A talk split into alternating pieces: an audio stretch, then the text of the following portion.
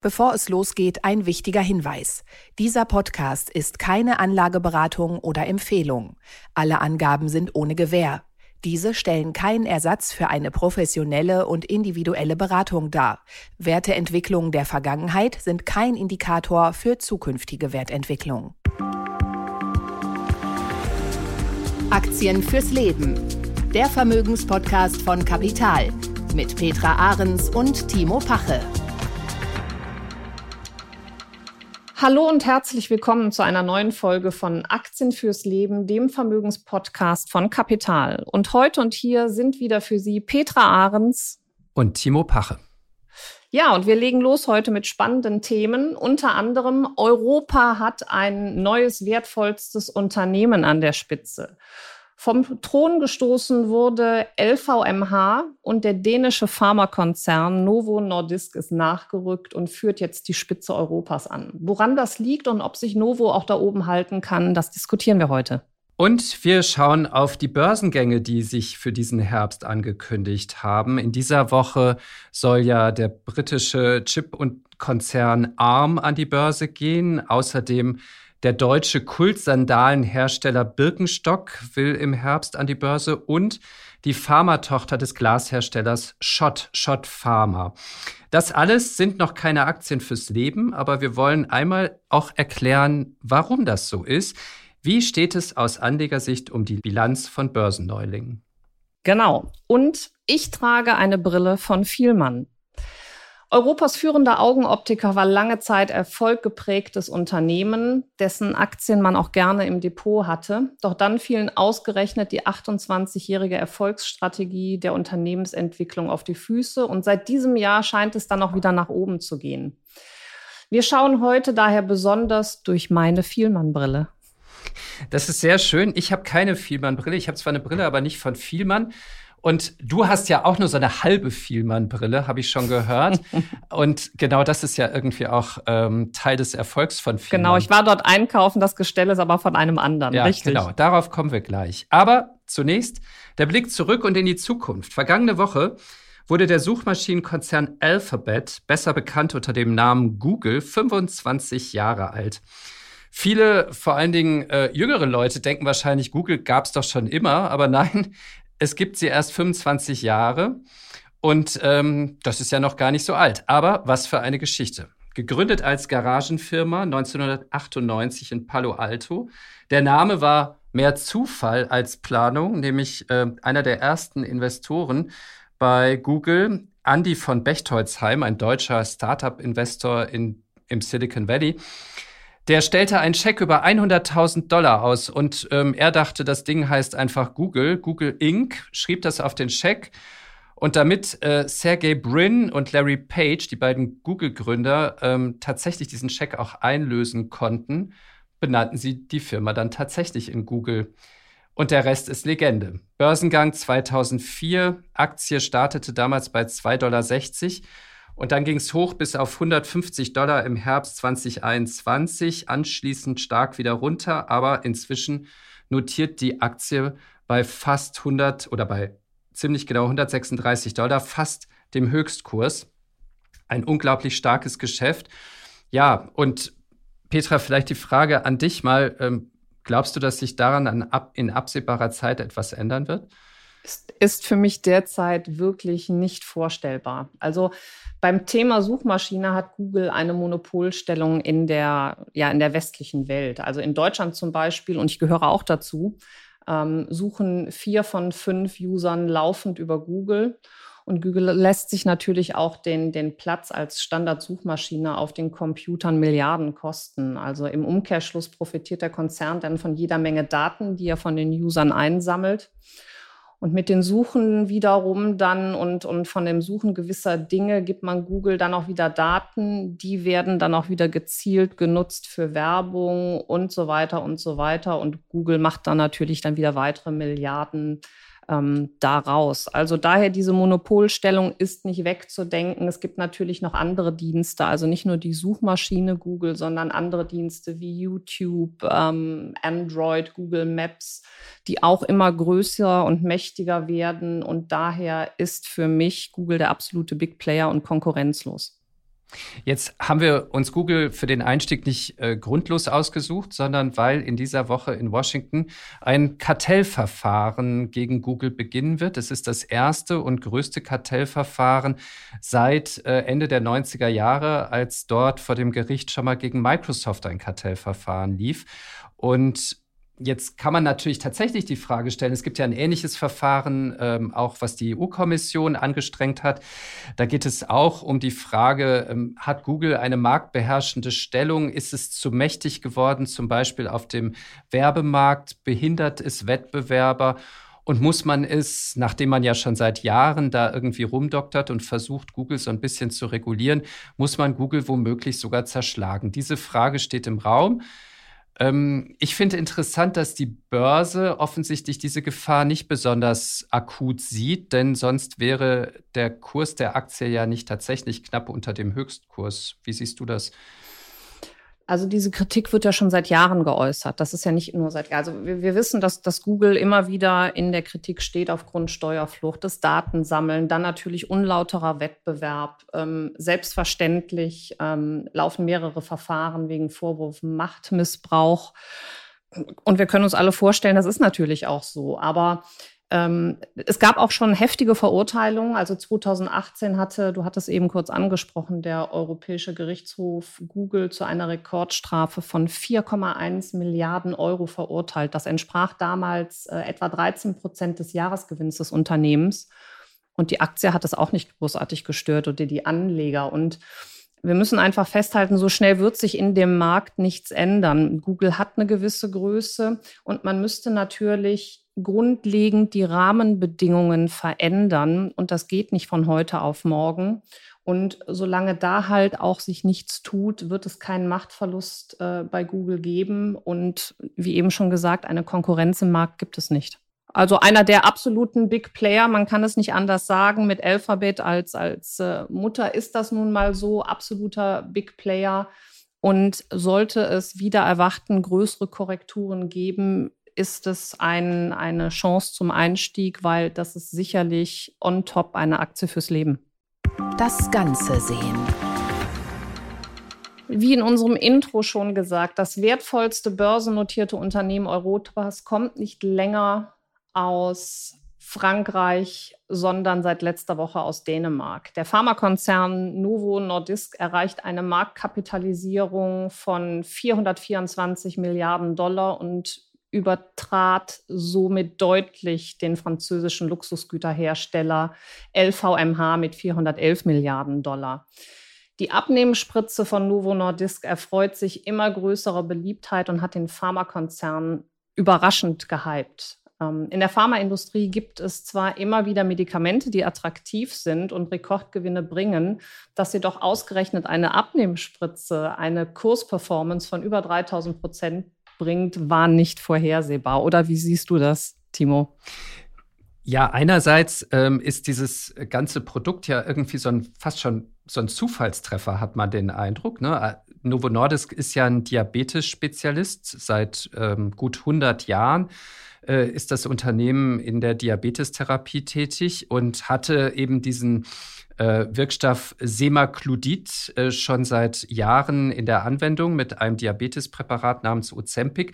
Und man hat dann festgestellt, dass dieses Präparat dazu führt, dass die Menschen stark abnehmen und hat darauf aufbauend ein zweites Medikament aufgesetzt, nämlich Vegovi, die Abnehmspritze, die du gerade erwähnt hast. Die ist höher dosiert, hat aber die gleichen Wirkstoffe, richtet sich eben direkt an ähm, Menschen, die richtig Übergewicht haben. Ne? Also ähm, jetzt fünf Kilo Übergewicht reichen nicht, ähm, sondern ein Body Mass Index von 30 sollte man mindestens mitbringen, wenn man diese Spritze haben möchte. Und das wiederum, dass das jetzt, weil du fragtest irgendwie, ähm, das ist ja äh, ziemlich überraschend, dass so ein Medikament so einschlägt, das finde ich jetzt wiederum gar nicht so überraschend, denn wenn man einmal in den USA war, wo der Hype ja losging, dann sieht man ehrlicherweise äh, die Klientel ja. an jeder Ecke.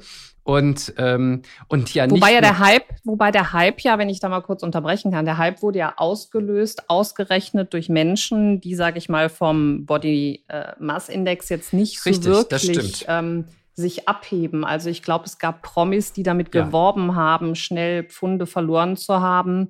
Ähm, das waren Elon Musk und äh, Kim, Kim, Kardashian. Kardashian. Ja. Letzteres hat mich, äh, letztere hat mich wirklich sehr gewundert, dass sie eine Abnehmspritze ähm, nutzt, weil ich dachte, das wäre gerade ihr, ihr Credo, ihr Aushängeschild, dass sie ähm, ihre Kurven zeigt. Naja, aber dadurch wurde der Hype natürlich ausgelöst, ähm, dass genau solche Menschen sagen, hey, ich kann hier schnell abnehmen. Und äh, jetzt kommt es sogar zu Lieferengpässen, weil Gott und die Welt sagt, ähm, Weight Watchers war gestern, heute ist es Vegovi von Novo Nordisk. Und das hypt den Kurs natürlich enorm.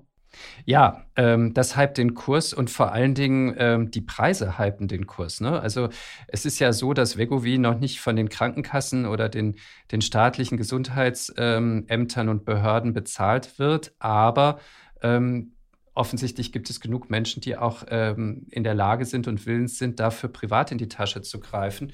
Und in den USA, die Zahl muss man sich einmal auf der Zunge zergehen lassen, in den USA kostet die Therapie mit Wegovy jeden Monat 1350 US-Dollar. Das sind vier Spritzen im Monat, einmal in der Woche. Und man muss mhm. das auch das ganze Leben dann nehmen. Also das ist, wenn ja. man die Spritze dann wieder absetzt, dann nimmt man auch relativ schnell wieder zu. Das heißt, wenn man sich einmal für diese Therapie entschieden hat, dann hat man Novo Nordisk eigentlich ähm, ein Leben lang als Begleiter. Und das eine ist, Aktie fürs Leben. Ja, richtig, ja. eine Aktie ja. fürs Leben. Wir kommen gleich nochmal drauf. Und ähm, das ist natürlich, das spiegelt sich ja auch in diesem Aktienkurs wieder, ja, diese unglaubliche äh, Geschäftsaussicht, die da drin steckt, zumal ähm, man kriegt so ein Gefühl für die Margen, die in diesem Medikament drin sein müssen, wenn man sieht, was in Europa die Therapie kostet. Da liegt man nämlich bei 280 bis 300, 350 Euro beziehungsweise Dollar. Ähm, das heißt, in Europa in den Märkten in Deutschland, in Großbritannien ist man jetzt seit voriger Woche oder vorvoriger Woche auch zugelassen. Ähm, da ist diese Therapie deutlich günstiger, aber auch hier wird Novo Nordisk ja die Spritzen nicht verschenken, sondern auch hier werden sie ordentlich Geld damit verdienen. Das heißt, das ist eine unglaubliche Marge, die in diesem Produkt steckt. Und unglaublich ist natürlich auch der Markt äh, mit seinem gesamten ja. Potenzial. Also die aktuellen Schätzungen gehen davon aus, dass äh, circa 100 Millionen Menschen in den USA an Adipositas leiden. Und dann kann man sich vorstellen, äh, wenn die wirklich jeden Monat oder jede Woche auf Lebenszeit diese Spritze konsumieren müssen, übrigens unter ärztlicher Begleitung, also nicht einfach mal so als äh, Nebenerscheinung, ähm, dann ist das, dann, dann ist das ja fast schon wie ein Abo, was wir sonst von anderen Unternehmen kennen und zu schätzen wissen. Man bleibt halt immer wieder in diesem Konsum. Und jetzt müssen wir uns natürlich auch vorstellen, also wir liegen jetzt gerade bei, was sagtest du, 1000, 1300 ähm, Dollar in Amerika. Äh, auch hier kann man natürlich ganz simpel auch mal die Preise anheben und es wird wahrscheinlich trotzdem weitergemacht, weil du einfach eine gewisse Abhängigkeit davon entwickelst. So, jetzt kommen wir ja, das ist eine spannende Frage. Wir kommen ja jetzt auf die Frage, wie geht es weiter mit diesen Medikamenten und mit Novo Nordisk? Und da gibt es ja zwei Möglichkeiten, ganz, ganz grob. Die eine Möglichkeit ist, und das ist mein Eindruck, dass Novo Nordisk das tatsächlich vorhat, dass sie eigentlich ähm, zu einem Leistungsbestandteil der gesetzlichen Kassen beziehungsweise der staatlichen Gesundheitssysteme in den USA von Medicare zum Beispiel werden wollen. Und dafür müssen sie mit den Preisen natürlich deutlich runtergehen. Ja, das hat, äh, das haben alle auch schon gesagt. Mhm. Wenn wir die in den gesetzlichen Leistungskatalog aufnehmen, diese Spritzen, diese Abnehmspritzen, dann müssen die Preise sinken. Das heißt, die Frage, die dahinter steht, ist, ähm, geht das mit den Margen so für Novo Nordisk weiter? Sie werden sich mit Sicherheit einen noch größeren Markt erschließen, wenn sie eben über die Kassen in Deutschland zum Beispiel ersetzt werden würden. Ähm, aber die Margen sinken. Und der andere Punkt, auf den ich nur hinweisen will, die anderen Wettbewerber von Novo Nordisk, die sind ja nicht blöd. Mm, die werden ja ähnliche Präparate ähm, in den nächsten Jahren auf den Markt bringen. Äh, Pfizer, Sanofi, Böhringer, Ingelheim arbeiten alleine in den großen ähm, westlichen Industrieländern an solchen äh, Präparaten. Der US-Konkurrent äh, Eli Lilly hat ebenfalls schon ein Medikament auf den Markt gebracht. Und deswegen würde ich jetzt die Frage stellen wollen, glauben wir wirklich, dass diese Bewertung von 420 Milliarden US-Dollar langfristig nachhaltig ist oder kann das nicht auch in den nächsten Jahren deutlich runtergehen? Das ist eine berechtigte Frage und das wird sich natürlich zeigen. Äh, aktuell sehe ich zwei Konzerne, die den, die den gesamten Adipositas-Markt bedienen. Das ist zum einen Novo Nordisk und das ist Eli Lilly. Die anderen, die du eben erwähnt hast, Pfizer und, und Böhringer Ingelheim, ja, die forschen gerade an vergleichbaren Medikamenten. Hier laufen aber gerade erst einmal die Forschungsstudien und es wird erst in drei Jahren mit Ergebnissen gerechnet. Also das ist keine nennenswerte Konkurrenz. Und ich denke mal, wenn die Medikamente von, von Novo Nordisk und Eli Lilly erstmal eingeführt sind, dann werden die Patienten auch dabei bleiben. Ich kann mir schon vorstellen, dass die Margen gegebenenfalls geringer werden. Aber hier geht es am Ende des Tages um Marktanteile.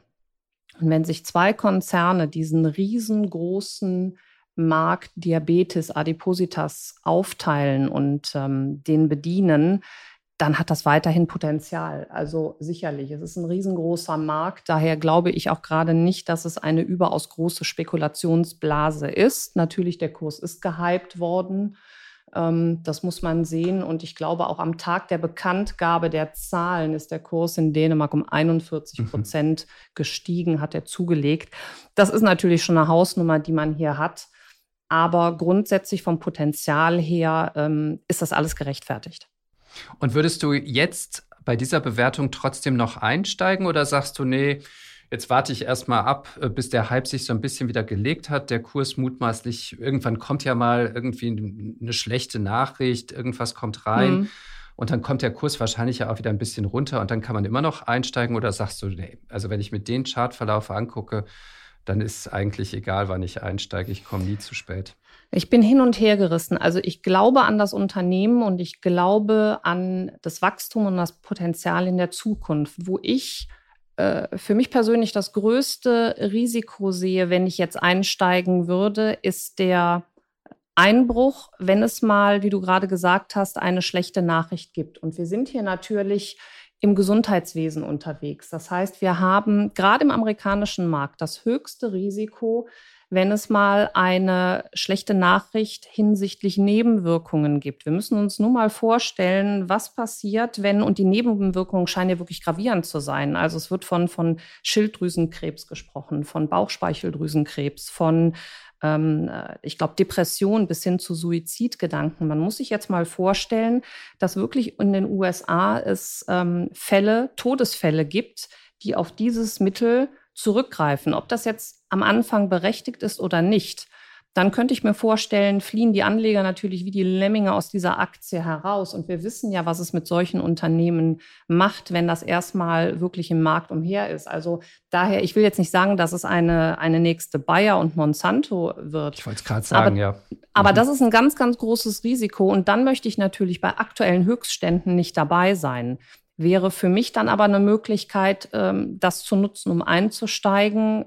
Aber im Moment, ja, du kennst mich ja mittlerweile auch ein bisschen, ist mir der Kurs einfach zu weit weggelaufen. Ja, mir auch. Ich würde auch erst mal warten, bis ähm, der Kurs wieder ein bisschen schlanker wird. Deal or no deal? Anfang Juli ging die Wasserstofftochter von ThyssenKrupp an die Börse, Nucera. Wir haben sie damals auch kurz besprochen. Und ähm, in diesem Herbst sind einige weitere Börsengänge geplant. Wir haben eingangs ARM erwähnt. Die wollen diese Woche noch in den USA an die Börse gehen.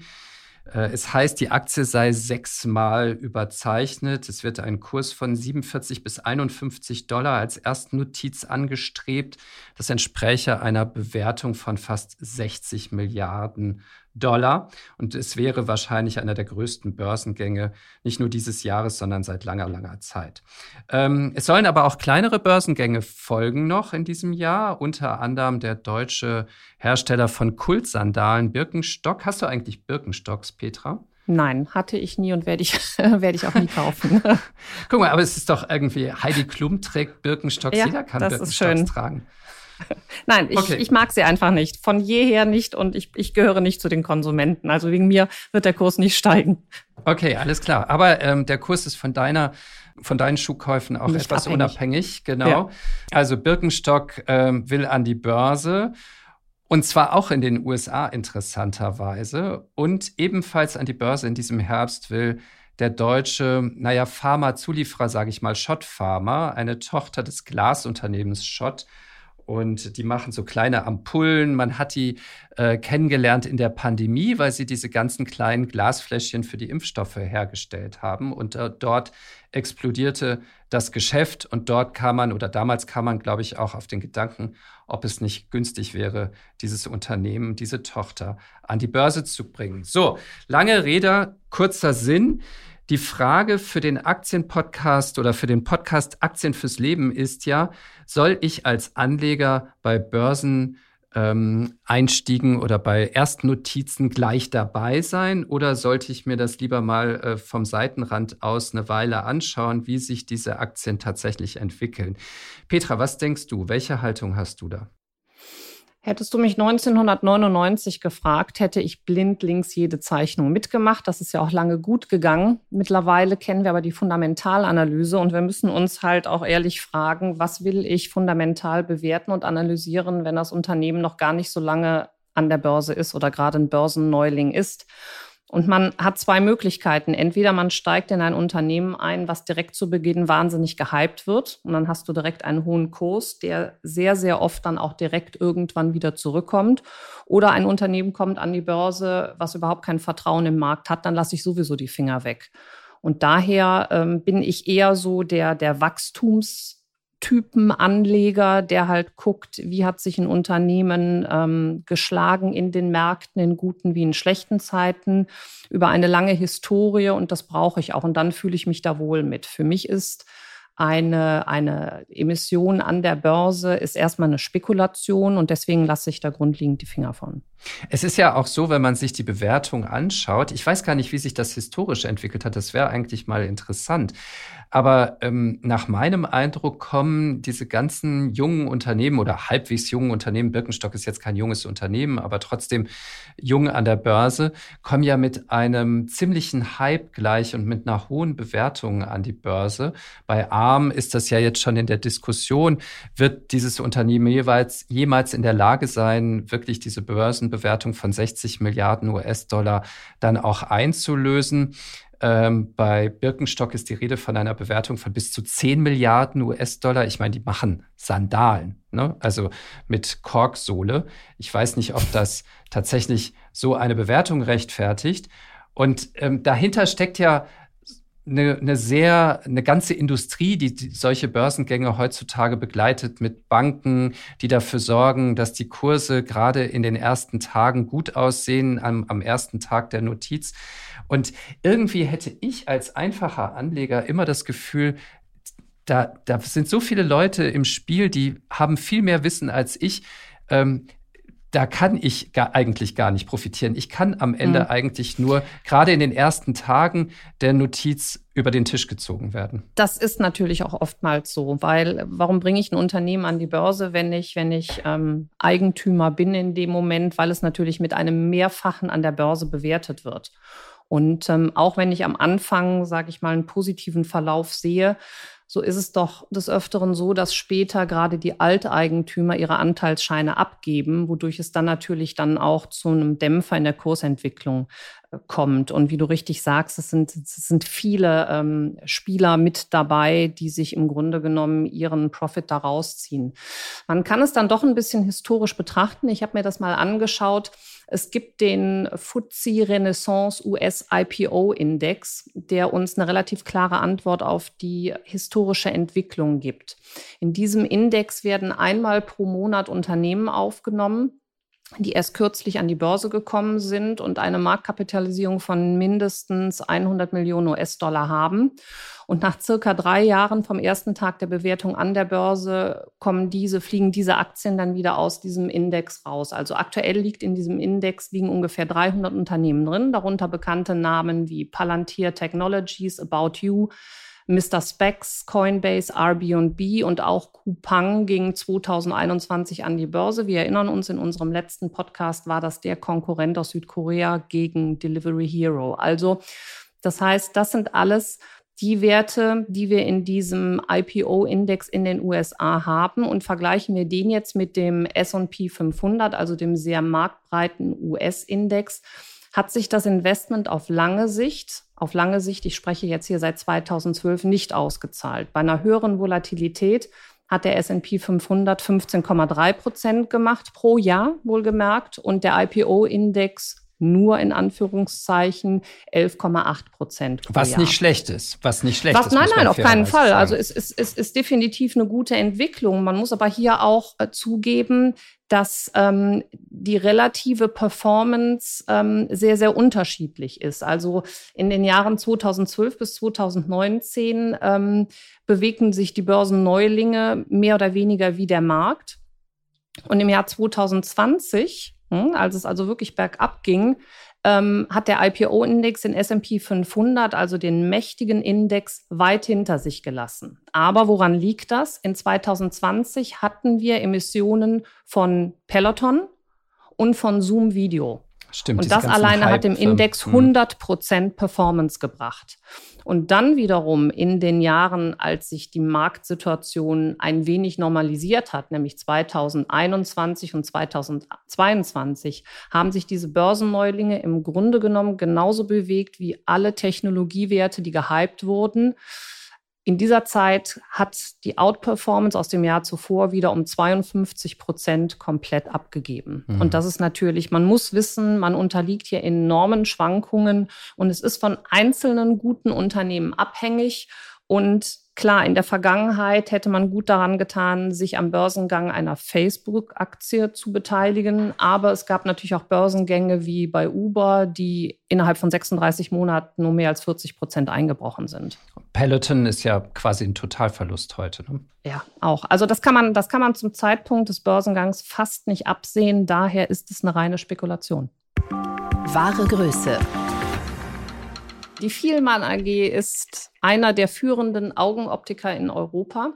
In Deutschland zählt Vielmann zu den Marktführern. Und die Produktionsstätten von Vielmann befinden sich ausschließlich in Deutschland. Das finde ich schon mal sehr, sehr gut. Vielmann ist sowohl Hersteller als auch Optiker, Augenoptiker. Es gibt Unterschiede zwischen dem Optiker und dem Augenoptiker. Der Optiker stellt, glaube ich, die, die Linsen und die Gestelle her und der Augenoptiker darf halt auch ähm, sich um die Optik, also darf die, die, die Sehstärke bestimmen.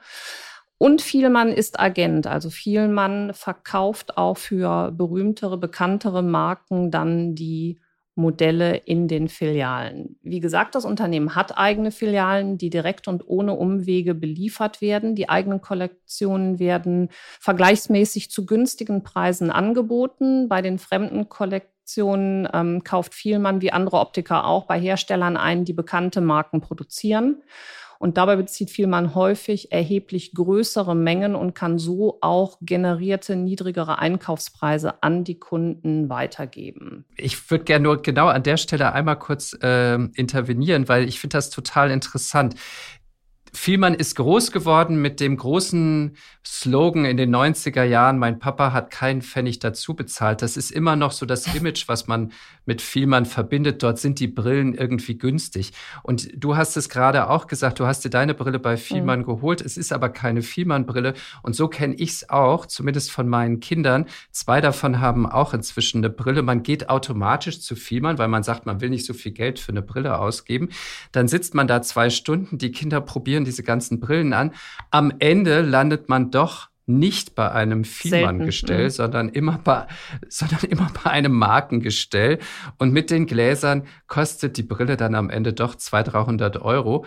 Und dann geht man da raus und sagt sich so, warte mal, wie war das jetzt nochmal? Man hat keinen Pfennig dazu bezahlt. Das ist sowieso, das System ist lange vorbei.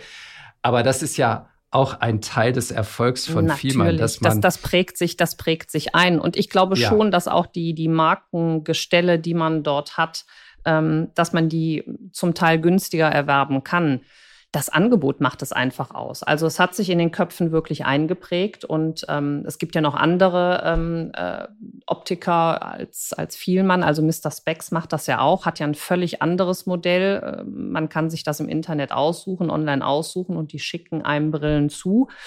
Gerade Mr. Specs hat auch hervorragende ähm, Geschäftszahlen gerade mhm. gemeldet. Mhm. Ich finde vielmal halt mit den Filialen, mit der Produktvielfalt, die man hat, dass man natürlich die günstigeren, aber auch die Markenbrillen auswählen kann, dass man dort relativ guten Service hat, dass man Angebote hat, äh, zwei für den, für den Preis von einer.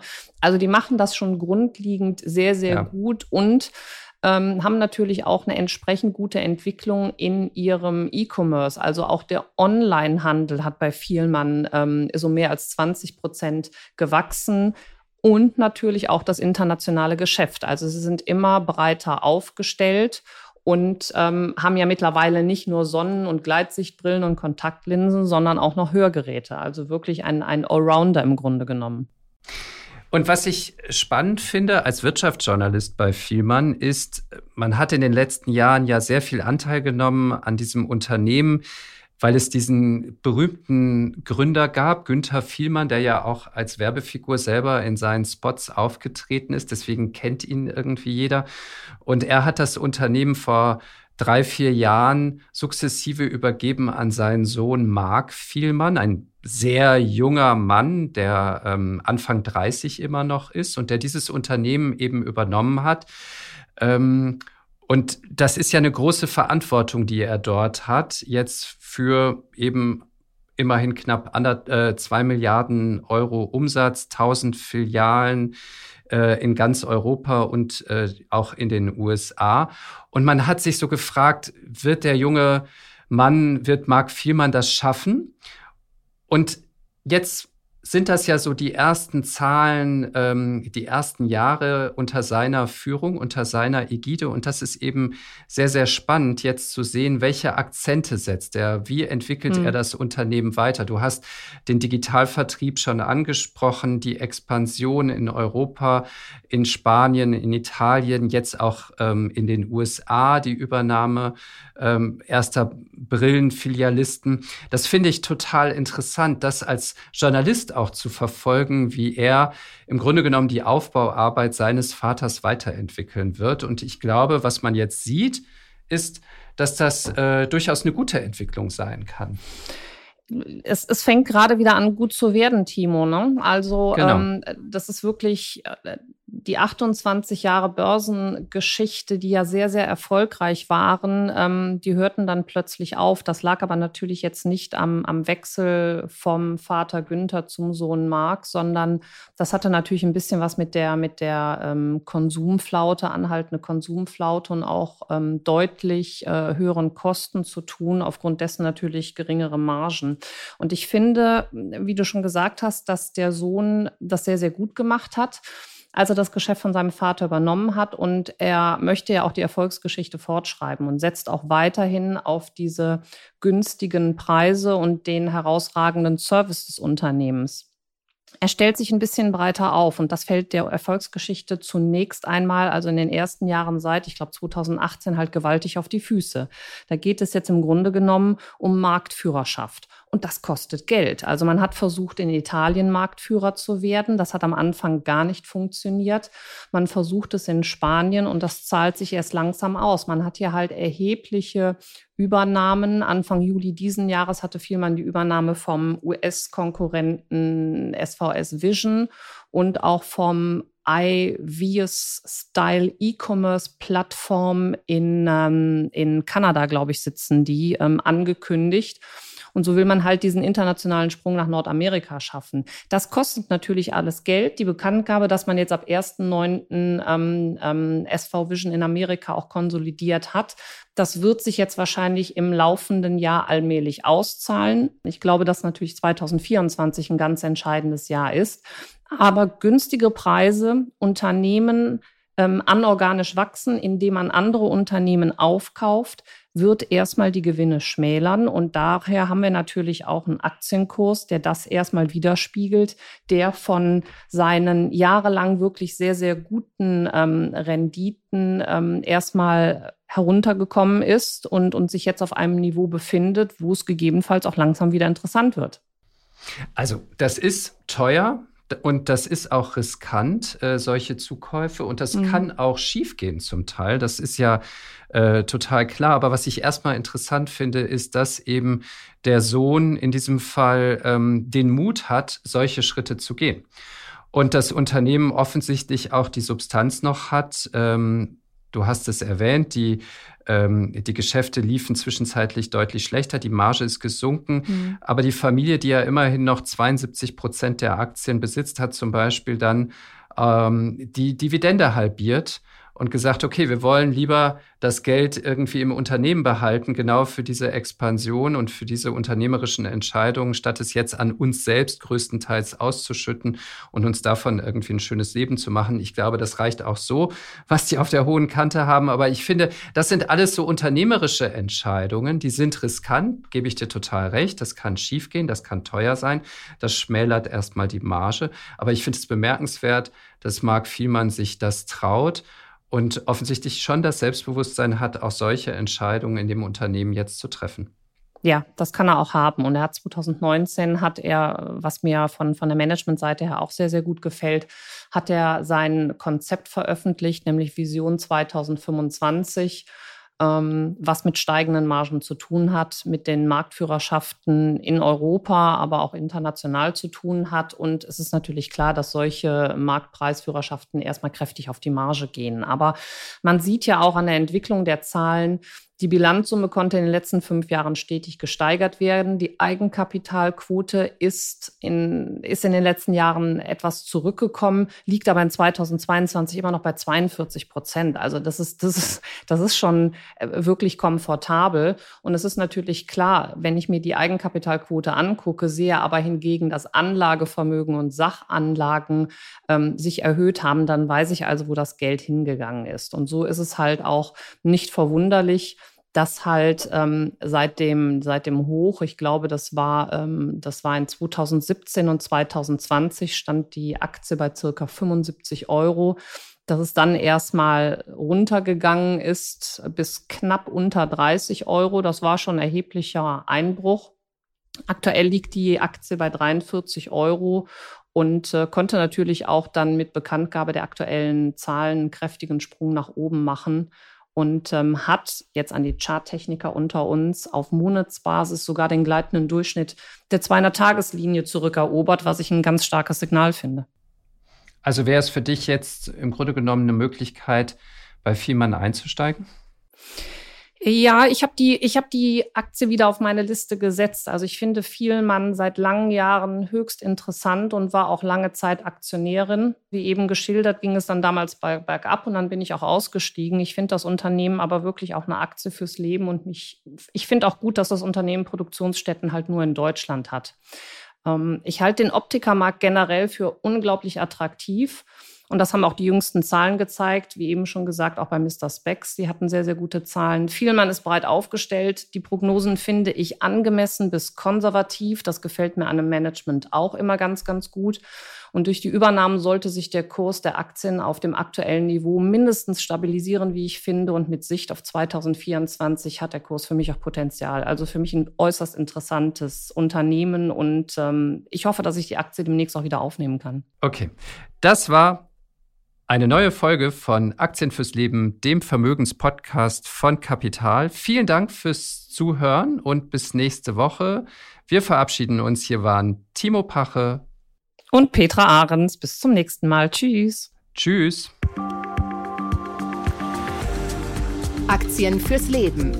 Der Vermögenspodcast von Kapital mit Petra Ahrens und Timo Pache.